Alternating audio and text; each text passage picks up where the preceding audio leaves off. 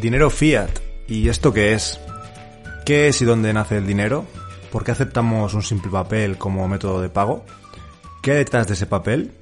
¿Existen otros tipos de dinero? Bienvenido o bienvenida a otro episodio de Interés Compuesto. Lo que va a venir hoy a continuación va a ser un resumen e introducción, ya que quizás haga más episodios sobre este tema, de un trabajo de investigación y estudio que llevo haciendo desde que empecé a adentrarme en las finanzas y la inversión. El caso es que quería ir un paso más allá con mis finanzas personales y no dedicarme solamente a ahorrar. Y empecé por el principio, por la herramienta principal. Empecé aprendiendo sobre el dinero, qué es, de dónde viene, qué sentido tiene, por qué lo aceptamos como medio de intercambio. Es probable, como he dicho, que este tema lo divida en varios programas, ya que todo lo que había sintetizado quedaba demasiado extenso. Por lo que hoy hablaré sobre la historia del dinero hasta el día de hoy, qué es, por qué lo estamos utilizando, qué detrás de esos euros, dólares, libras, etcétera, si realmente son tan valiosos, por qué es algo que queremos tanto y una breve introducción a varios conceptos muy útiles como puede ser la inflación. He intentado que sea lo menos técnico posible y que se entienda con ejemplos, aunque sí que puede haber alguna parte más teórica. El dinero es un tema que, bajo mi punto de vista, todavía es un poco tabú. Creo que nos cuesta hablar de él en nuestra cultura occidental. En mi opinión, no tendría por qué serlo. Principal razón, y, me explico. Nos pasamos de media 8 de las 24 horas que tiene un día laboral, un tercio, trabajando para ganar dinero. Eso sin contar el transporte al lugar de trabajo, si comes allí, etc. Y eso en países más desarrollados. En países con menos suerte, pues peor aún. Por otro lado, estudiamos para formarnos, para así ser válidos y tener un trabajo con, con qué finalidad. Ganarte la vida, lo que es parecido a trabajo y dinero. Hasta aquí seguimos bien y podríamos hablar sobre si lo que hay que hacer es buscar un trabajo que te guste o que te llene más allá del dinero o estudiar por el placer de aprender, etcétera. Con lo que puedo estar de acuerdo, pero no es el tema y quiero volver a las cifras. Haciendo un cálculo de las horas, estamos el equivalente alrededor de tres años enteros de nuestra vida estudiando y 12 años trabajando. Esto sin contar problemas o dolores de cabeza que vengan a raíz del ya mencionado dinero. Digamos que nos pasamos entre 15 y 20 años de nuestra vida para ganar dinero, haciendo cálculos y números, mirando precios o pensando en él. Algo que ocupa tanto tiempo de nuestra vida y que suele dar a la sociedad en general tanto estrés o tantas alegrías, creo que no debería ser un tema tabú. Debería ser algo más natural y deberían enseñarnos más sobre él, en el colegio o donde sea, qué es, cómo se consigue, aunque bueno, visto lo que os voy a contar después, quizá no compense que nos cuenten ciertas cosas.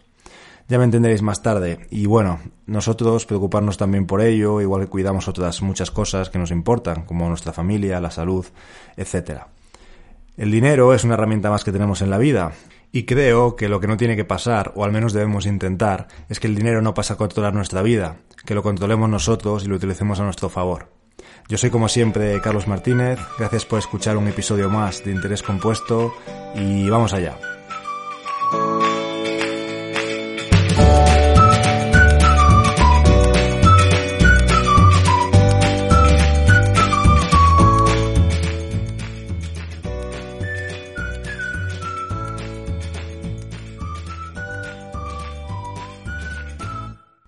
¿Cuál es la historia del dinero y qué es lo que es ahora? El dinero, como todo, ha tenido una evolución a lo largo de la historia. Pensamos que el dinero es eso que llevamos dentro de la cartera, que son euros o dólares y que los pagamos con tarjeta de crédito también. Y ya está, ¿no? Voy a hacer un breve y sencillo repaso al dinero desde el principio. Por supuesto, es mucho más extenso y complejo. Contaré partes como si fuesen una historia y es posible que haya conceptos cronológicamente fuera de sitio, pero no demasiado. No sabemos cuántos años tiene el dinero, en parte porque no se ha descubierto todavía una civilización tan antigua que no utilizara dinero o medios de intercambio. Se sabe que es anterior a la escritura. Sí, anterior a la escritura. La escritura tiene unos 5.000 años y el dinero se predice que es posible que unos 500.000. Además, a ver si adivinas cuál fue el primer escrito. Pues sí, un escrito de contabilidad. No se sabe a ciencia cierta si es anterior a la rueda, pero sí que se han utilizado ruedas como dinero. También lugares arqueológicos que se remontan a la edad de piedra han revelado presencia de dinero en forma de conchas, plumas o piedras preciosas. De hecho, hay estudios muy interesantes que se han hecho con primates donde se les enseña a utilizar dinero. Se les enseñó que un determinado tipo de piedra podía ser intercambiada por plátanos. ¿Qué ocurrió? A raíz de este aprendizaje, los monos inventaron el robo a mano armada. Se dieron cuenta que si les quitaban las piedras a otros monos, podían cambiarlas por plátanos. Lo más sorprendente en su momento fue el segundo invento, la prostitución. se dieron cuenta de que favores sexuales se podían intercambiar por piedras, las cuales a su vez se cambiaban por plátanos. Hay autores que ven el dinero como el más universal y eficiente sistema de confianza mutua que se haya inventado. Otros diversos autores hablan sobre el dinero como una forma de comunicación, un medio para comunicar valor. Se cree que la primera forma de comunicar valor fue el trueque, es decir, te cambio esta vaca por 30 manzanas, y no hay que confundir trueque con dinero o moneda. Poco a poco comenzamos a descubrir formas abstractas de monedas y dinero. La primera gran revolución fue el intercambio por cosas que no podías comer, como conchas, cuerdas, piedras, etc. Esto es un hito muy importante, ya que el dinero pasó de ser bienes tangibles de consumo con un valor intrínseco, es decir, cambiar una vaca por verduras, a ser algo que representaba un valor abstracto. Se han utilizado como dinero el ganado, la sal, de ahí la palabra salario y la superstición también de que si derramas la sal es mala suerte, ya que antes era dinero. Vemos también que el tipo de dinero a lo largo de la historia depende muchas veces de las circunstancias. Por ejemplo, en campos de concentración y cárceles, el tabaco se usa como dinero, porque es lo que hay. La siguiente gran transformación fue la aparición de los metales preciosos como forma de intercambio de valor. Esto no fue de un día para otro, pasaron cientos de miles de años antes de que fuesen aceptados. Los metales preciosos eran utilizados como dinero sobre todo para intercambios internacionales. A finales de la era moderna todo el mundo era una zona única monetaria que se basaba ante todo en el oro y la plata. Y si lo piensas, cumplen bastante bien las características del buen dinero, que son, entre otras, que tenga un valor estable, que sea fácilmente transferible y aceptado y fácilmente atesorable. ¿Qué pasa con el oro? Algunos datos sobre el oro. Todo el oro que hay hoy en día en el mundo cabe en tres piscinas olímpicas, 170 a 180 mil toneladas de oro, con un 2% de producción anual. El oro no se sigue utilizando como base del sistema monetario porque no fue suficientemente abundante para financiar estados que querían jugar a crear dinero y gastar más de lo que tenían. Ahora explicaré mejor lo que pasó. El oro era un dinero no politizable, lo cual es muy positivo, es decir, la producción del mismo no depende de la naturaleza, por lo que no tienes que confiar en nadie. Ahora viene lo sorprendente y lo que nos pone en una situación actual. Atentos. Desde el oro hasta la era actual, el dinero fiat. Cargar el oro y metales preciosos era demasiado poco eficiente y muy costoso, por lo que nació la idea de que si alguien custodiaba ese oro o los custodiaban ellos mismos, podían pagar con un papel que valiese por ese metal precioso una vez que alguien fuese a buscarlo, por lo que nació el dinero en papel. La política monetaria evolucionó hasta que se llegó a utilizar lo que se llamó como patrón oro. Los billetes y el dinero que utilizabas estaba respaldado por oro, es decir, se usaba una especie de pagarés del Banco Central en oro. Así, si tú ibas con tus libras al Banco Central, el banco tenía la obligación de darte su valor en oro. La era dorada de este patrón oro es el siglo XIX. El patrón oro lo introdujo en Inglaterra Isaac Newton. La Primera Guerra Mundial lo cambia todo y los países lo dejan de lado para poder imprimir dinero de manera masiva para financiarse en la guerra. Entre guerras intentan volver al patrón oro, pero no vuelve a ser lo mismo, intentan concentrar el oro en el Banco Central se regresa a lo que se conoce como patrón divisa oro, el cual era muy diferente en muchas cosas como, por ejemplo, con el patrón oro antiguo tú ibas al banco con tus libras y el Banco Central te tenía que dar el valor de esos billetes en oro y con el patrón divisa oro solo te daban el oro si la cantidad de libras que tú tenías eran equivalente a un lingote de oro. En el año 33, el presidente de los Estados Unidos, Roosevelt, con la Orden Ejecutiva 6102, prohíbe el uso del oro. No solo lo prohíbe, lo confisca a todos los ciudadanos obligándoles a cambiarlo por dólares y así llenar las reservas del estado de oro. Si no lo hacías, te buscabas un problema. En el año 1971, Richard Nixon, presidente de los Estados Unidos en la fecha, decide salir del patrón divisa oro para, entre otras cosas, financiar la guerra de Vietnam. Ya nada volvería a ser como antes. En el 73 se decide definitivamente que no se va a volver y entramos en la era actual, el modelo Fiat, el dinero que utilizamos hoy en día es un dinero el cual no tiene nada detrás más que una promesa de pago del estado de turno. Es papel y tinta. El dinero actual consiste en utilizar como una unidad monetaria deuda del Estado. Es una especie de crédito que tenemos contra los estados por adelantarles el pago de impuestos. Complicado, pero para entenderlo. Utilizamos las monedas que se nos imponen, entre otras cosas, porque los impuestos hay que pagarlos en esa moneda. Tú le debes al gobierno impuestos y esa moneda con la que pagas los impuestos es deuda que el gobierno previamente te ha colocado. Entonces, imagínate que te dicen, oye, tienes que pagar 20 euros de impuestos. Y tú dices, no te preocupes, que yo tengo este billete, que lo que representa son 20 euros que tú me debías a mí, por lo que yo cancelo la deuda contigo con la deuda que tú me debes a mí. Si no, te van a expropiar cosas o incluso te pueden meter en la cárcel, que eso al fin y al cabo es expropiar tu libertad porque la moneda que usamos es un patrón impuesto por los gobiernos que lo que hace es que usemos su deuda como dinero. hace que nos tengamos que fiar de ellos, ya que si tú le prestas dinero a alguien es porque te fías. Con los estados y este patrón está pasando lo mismo, pero no te preguntan. Si un día no te pueden pagar, pues mala suerte, supongo.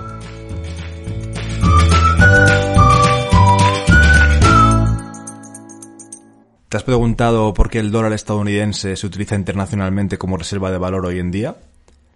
Porque se cree que el dólar es más o menos una buena deuda. Si tú tienes un derecho de cobro contra un gobierno que es la economía más rica del mundo, en teoría, tienes más posibilidades de que te paguen. ¿O no? El dinero ha pasado de ser bienes que utilizábamos para intercambiar valor, como el oro, unas vacas, una casa o conchas preciosas, a ser unos papeles o un número en una cuenta el cual no tiene nada detrás más que la deuda de un país y con eso nos pagan diciendo que es dinero. Cuando el dinero, por definición, es un medio de intercambio basado en un activo real y aquí detrás hay una deuda, es decir, un activo financiero. Para entenderlo mejor, vamos a imaginarnos un hipotético caso, poco probable, espero al menos, y es que idealmente vives en Estados Unidos, tienes un buen trabajo, muchos ahorros y tienes tu dinero en dólares, es decir, en deuda estadounidense. Y mañana Estados Unidos desaparece, por lo que sea, catástrofes naturales, bombas atómicas, lo que quieras, pero tú conseguiste salir de allí con tus bienes y tus dólares. Bien, pues los dólares puedes usarlos de colección o tirarlos a la vuelta de la esquina, porque pasarían a valer cero, ya que el país que te debe dinero a ti por el hecho de tener dólares ya no existe. Alguien puede decir que es obvio, pero yo no lo veo tan claro, ya que, por ejemplo, el oro sí que seguiría valiendo, o una vaca sigue siendo una vaca, o una acción de empresa internacional sigue facturando en otros países. Para reflexionar. Más adelante daré algunas soluciones para poder protegernos de posibles situaciones de este estilo o incluso peores. Después de llegar por la historia hasta saber el dinero que tenemos desde 1971 en el banco, bueno, lo de tener dinero en el banco también es un caso aparte, ya que es una frase hecha, ya que ¿cuántos de nosotros tenemos dinero en el banco? Te diría que casi ninguno, ya que a no ser que tengas dinero en efectivo o una caja fuerte del banco, entonces sí, el resto son apuntes contables y tu dinero el banco lo ha tomado prestado para otros asuntos. Si te crees que tu dinero y el tos está a la vez disponible físicamente y no físicamente en el banco, buscad la palabra corralito en Google y verás historias de gente normal como tú y yo que fue a sacar su dinero y qué sorpresa, eh, no había. En 2006 la suma total de dinero en el mundo era de 467 billones y la suma total de billetes y monedas no llegaba a 47. Es decir, más del 90% del dinero que aparece en nuestras cuentas existe solo en los servidores informáticos. Esto además es legal y se llama sistema bancario basado en la reserva fraccionaria. También, por no hablar de la tendencia en la que vivimos a que el dinero efectivo desaparezca. Todo muy moderno, sí, pero es el escenario perfecto para que, entre otras cosas, uno, los estados tengan un control absoluto sobre nuestras cuentas y privacidad, más aún. Y dos, nos empezarán a cobrar solamente por tener nuestros ahorros guardados allí. Y dirás, bueno, pues me los llevo a casa y los guardo debajo del colchón. Pero ya no existe el efectivo, ¿recuerdas?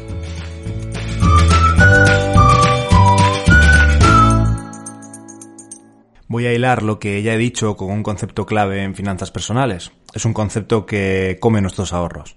No voy a extender demasiado porque daría para mucho, pero sí quiero mencionarlo. Es el ladrón silencioso y el robo indirecto de nuestros ahorros, la inflación.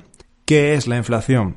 Aunque antiguamente la inflación era considerada como un aumento de la masa monetaria, la definición generalmente aceptada o que han conseguido que aceptásemos hoy en día es que la inflación es la subida de precios de manera general y sostenida a lo largo del tiempo. Ejemplos claros, decimos, ah, pues esa casa hace tanto costaba eso y ahora cuesta mucho más, o antes en este sitio un café costaba 0,90 y ahora cuesta 1,50. Pues bien, estas subidas de precio hace que tú, si tienes unos ahorros en el banco parados y rentabilizarlos, estés perdiendo poder adquisitivo o poder de compra. Es decir, Ejemplo simple. Si hace 10 años tenías ahorrado 100 y había una mesa que querías que valía 90 y ahora debido a la inflación esa mesa vale 120, ya no te la puedes permitir.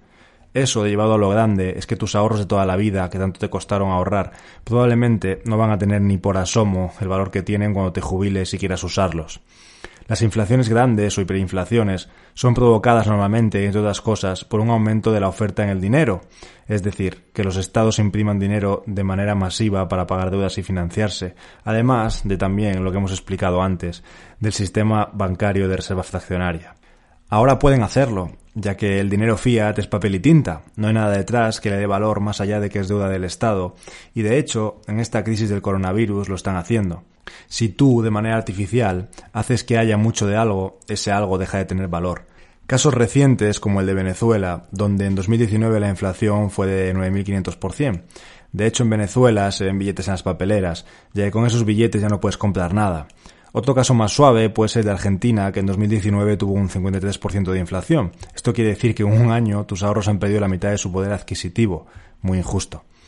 Un caso muy reciente, que además me dio mucha pena, es el de una periodista reconocida del Líbano, que veía este 2020 como sus ahorros de toda la vida pasaban a valer cero, y escribía en su Twitter, que con nombre Dalal Mawad, por si queréis mirarlo, escribía, ¿cómo te sentirías si todos los ahorros de tu vida desaparecieran mañana? Solo tengo 34 años, pero me he pasado la última década trabajando duro, construyendo mi carrera y ahorrando para el futuro. Ahora todo se ha ido, es solo tinta en papel. Pero bueno, siento decir que los dólares y los euros no son mucho más que tinta en papel. Pero con gobiernos y en países más desarrollados, cuanto más de desarrollados o no, que cada uno juzgue, mínimo a mí me da que pensar. Algo innegable y que alguno estará pensando es que estamos viviendo o hemos vivido uno de los periodos de expansión económica más largos de la historia. Por muchas razones y obviamente ha tenido que haber algunas cosas bien hechas a medio plazo, pero esto no es sostenible a muy largo plazo. Por otro lado, y sin querer ponerme catastrofista ni condicionar a nadie, hay varios contras que yo veo. Utilizamos un dinero hoy en día al cual no nos han dado la opción de elegir, que es básicamente deuda del Estado, que es un dinero infinito, ya que el Banco Central puede decidir imprimir más cuando le plazca, y seguramente no te vaya a llamar para preguntarte si te parece bien, claro. Lo cual hace que en la mayoría de los casos lo que tú tienes vaya a valer menos, ya que cada vez es un bien menos escaso. ¿Recuerdas la inflación? Es un dinero que además guardamos en un banco donde probablemente no esté. Esto puede dar más o menos igual, depende. Pero bueno, es simplemente un apunte contable, un dinero confiscable. He dicho que no voy a ponerme catastrofista, pero ya ha pasado en muchos países y muchas veces en la historia, que se expropia bienes a la gente común. Es un dinero expuesto y con cero anonimato, ya que tus cuentas las tiene el Estado. Esto es muy curioso porque las cuentas públicas, que salen del dinero de todos nosotros, son bastante opagas. Y tus cuentas privadas, privadas, Hacienda o el Estado de turno o la banca a golpe de clic la sabe perfectamente. Debería ser al revés y que lo público fuese público porque es de todos y que lo privado fuese privado. Un término medio. ¿Qué opinas? ¿La privacidad realmente dónde queda? Trabajamos utilizando nuestro tiempo limitado y escaso. Vivimos unas 600.000 horas, de las cuales 200.000 solo dormimos. Para recibir una remuneración a cambio de un bien que es ilimitado es decir, gastas tu bien más preciado y más limitado, que es el tiempo, para recibir algo que tiene un valor que se deprecia, que no controlas, que es ilimitado, que no tiene ningún activo real detrás, que es un sistema en el cual una vez que dejemos de trabajar la pensión es una incógnita, ya haremos un episodio sobre esto, ya que es matemático que el sistema de pensiones, al menos en España, está quebrado y que tendrán que reestructurar, nos lo dirán directamente o no, pero son matemáticas y si no, al tiempo. Pero bueno, este es otro tema. Entonces, volviendo a la comparación de el dinero fiat versus tu tiempo. ¿Es esto un buen trato? No sé si tiene sentido, pero bueno, cada uno que lo juzgue. Lo que sí que a mí me queda claro es que debemos depender lo menos posible de terceros y defender nuestra soberanía monetaria, invertir para nuestro futuro, construirnos un patrimonio y protegernos a nosotros y a los nuestros. No sabes cuánto vas a cobrar de pensión, no sabes exactamente cuándo va a ser la edad de jubilación. Cuanto menos dependas de esto, mejor. No sabes el valor que van a tener los ahorros de toda tu vida cuando te jubiles. Un ejemplo, piensa cuánto cobraban tus abuelos y si en vez de comprar esa casa en la que vivían, hubiesen guardado esas pesetas en el banco y te cayeran ahora en herencia. Tendrían un valor bastante bajo para ser unos ahorros de toda la vida. Ni siquiera sabes lo que van a valer dentro de un año o varios, aunque se confíe en que todo irá bien. El que confíe. Maneras de protegerte o invertir. Para mí, la más clara es mantener tu patrimonio en activos reales, ya sea una casa, acciones, una mesa, oro físico o Bitcoin. Cada uno lo que entienda y sin meterme a lo que es más rentable. Además, tener una buena asignación de porcentaje de sus activos y diversificar. ¿Qué es diversificar? En general, si no tienes un gran conocimiento sobre algo, lo mejor es no poner todos los huevos en la misma cesta.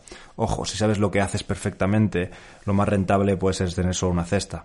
Las cestas pueden ser activos, países, divisas, etc. Repito que sin meterme en este episodio a qué inversión es más rentable, cuál es la más adecuada para la situación actual personal, habría que medir ratios de riesgo de rentabilidad dependiendo de cada situación, objetivos y horizontes temporales, aversión al riesgo y un largo largo etcétera. Todos estos tipos de inversión los veremos más adelante en otros episodios. Quizá de todos los que he dicho, el que más raro te suene es Bitcoin. quiero hacer también un especial sobre Bitcoin, ya que creo que es un tema complejo y que además se vende como que es una estafa y nada más lejos de la realidad. Bitcoin, en mi opinión, es un activo que de asentarse como lo está haciendo, soluciona muchos problemas de los que hablamos anteriormente y tiene muchas características de buen dinero.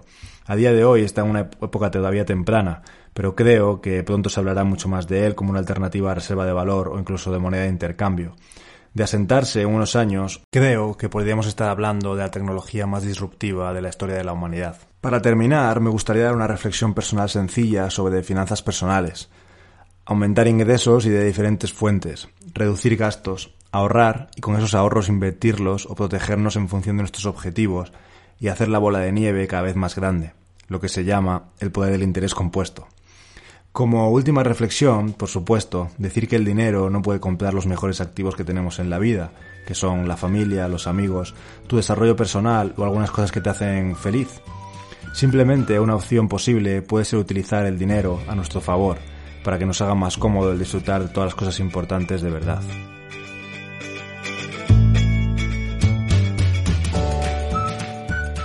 Hasta aquí el episodio de hoy. Si te ha gustado puedes darle a me gusta, recomendarlo o suscribirte para estar informado cuando vayan saliendo más episodios. Lo hagas o no, lo importante es seguir aprendiendo y componiendo. Gracias y hasta la próxima.